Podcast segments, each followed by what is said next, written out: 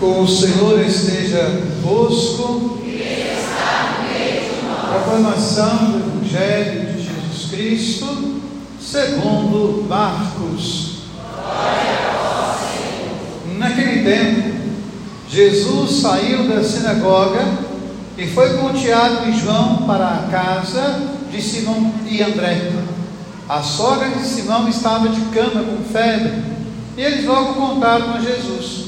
Ele se aproximou, segurou sua mão e ajudou-a a, levantar-se. Então a febre desapareceu e ela começou a servi-los. À tarde, depois do pôr do sol, levaram Jesus, a Jesus todos os doentes e os possuídos pelo demônio. A cidade inteira se reuniu em frente da casa.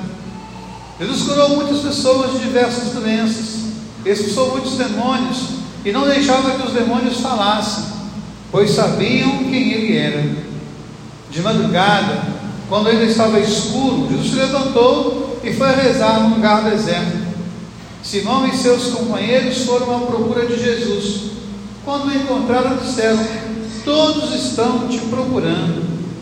Jesus respondeu: Vamos a outros lugares, às aldeias da redondeza. Devo pregar também ali pois foi para isso que eu vim.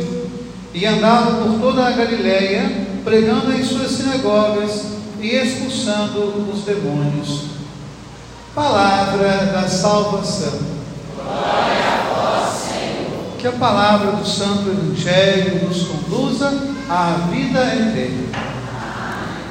Minha irmã e meu irmão, existe hoje no mundo um movimento muito interessante, interessante, mas eu diria bem pernicioso, que é um movimento que parece ver a igreja como um grande museu.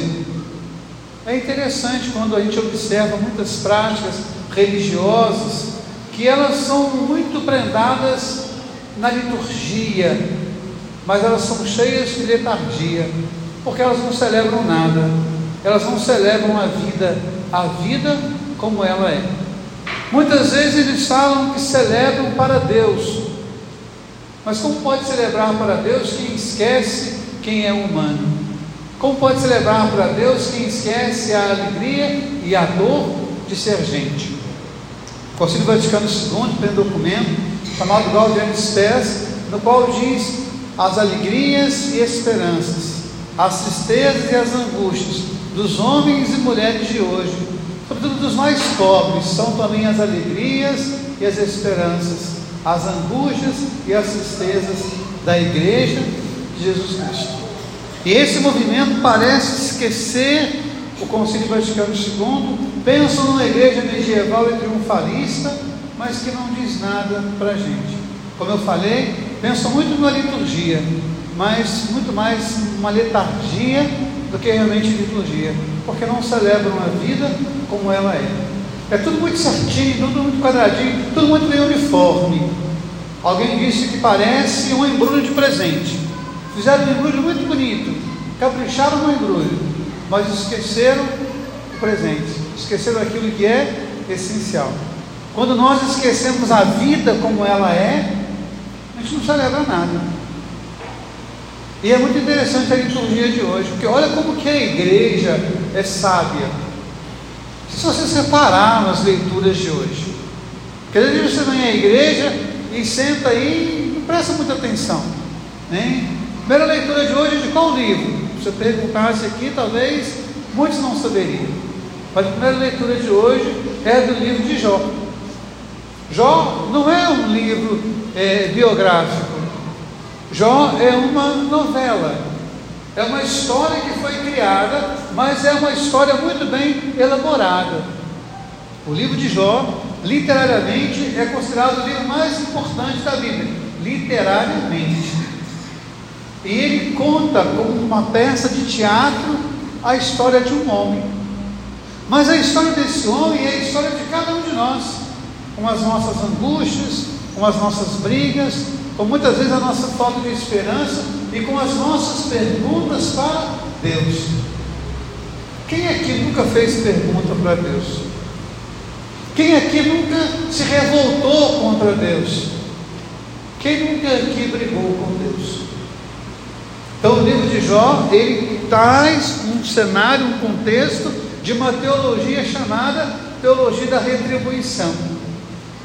Eu vou rezar o texto nas mil Ave Marias, e Deus vai ter que atender o meu pedido. Eu vou ser presidente do asilo, vou fazer caridade, então Deus tem que atender o meu pedido. Eu vou na missa com a roupa igual a da minha mãe, parece uma dupla sertaneja, e Deus vai ter que atender o meu pedido. Então, muitas vezes, nós temos essa teologia muito presente no meio de nós. E essa teologia hoje, ela vem com uma outra forma, que é chamada teologia da prosperidade. Eu faço um pacto com o padre, eu faço um pacto com a igreja, eu faço um pacto com o pastor, e Deus tem que me enriquecer. Essa é muito uma ideia. E o livro de Jó ele mostra exatamente o contrário disso.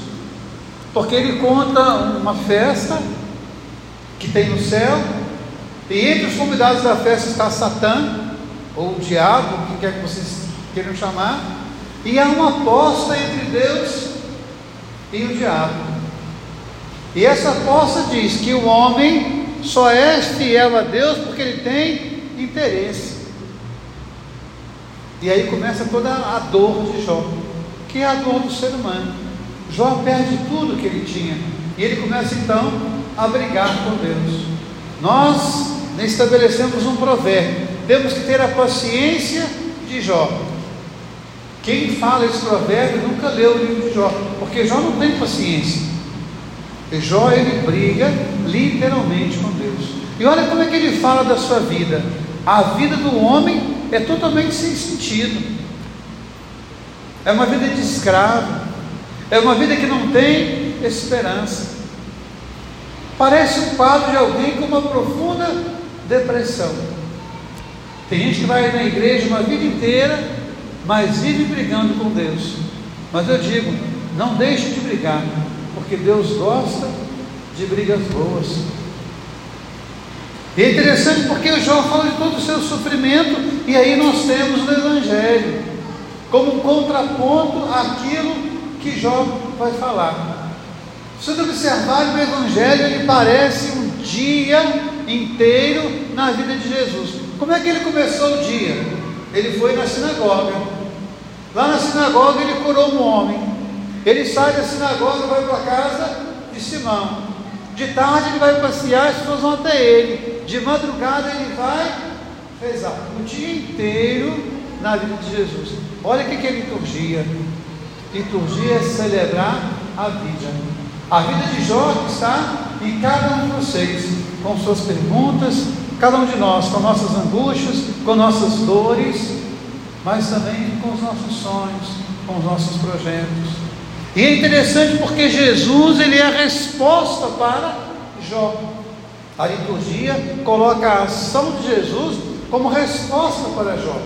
O sofrimento, a dor, a angústia, Jesus assume tudo isso para si. Ele vai curar, vai restaurar, vai restabelecer as pessoas, fazer com que o reino de Deus se manifeste na vida de cada um de nós.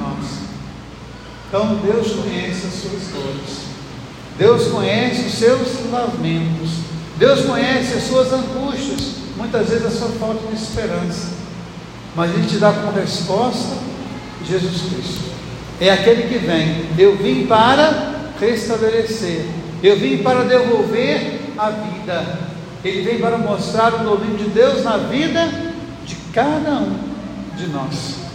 Não à toa, Carl Gustavo Jung escreveu um livro, o livro de Jó. Deus se interessa pelo sofrimento humano? É a pergunta que ele faz. E ao responder isso, ele vai dizer que Jesus é a resposta que Deus dá para Jó.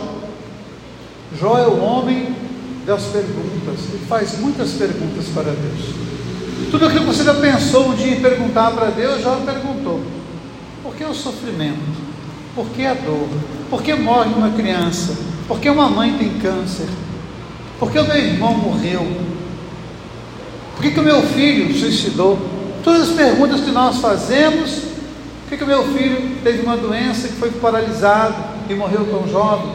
As perguntas que vocês têm Jó faz para Deus. E a resposta que Jó tem é Jesus Cristo. Então é muito interessante, porque Carlos Gustavo Jung vai trazer isso. Deus não se interessa pelo sofrimento humano, e por isso ele nos dá Jesus Cristo. E mais interessante ainda, porque no livro de Jó, de, de, de Jung, ele vai falar o que? Do encontro com o Pai, do perdão do Pai. Como que nós precisamos trabalhar isso na nossa vida? Depois o caminhar com a mãe. O que é caminhar com a mãe o que é trazer o Pai na senda da nossa vida? É exatamente olhar a nossa história, celebrar a nossa história.